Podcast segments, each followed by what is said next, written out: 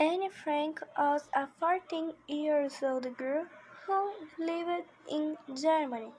She was captured by Nazis and died of typhus. During war, she wrote diary about events of time. She's living in the mother, father, and sister.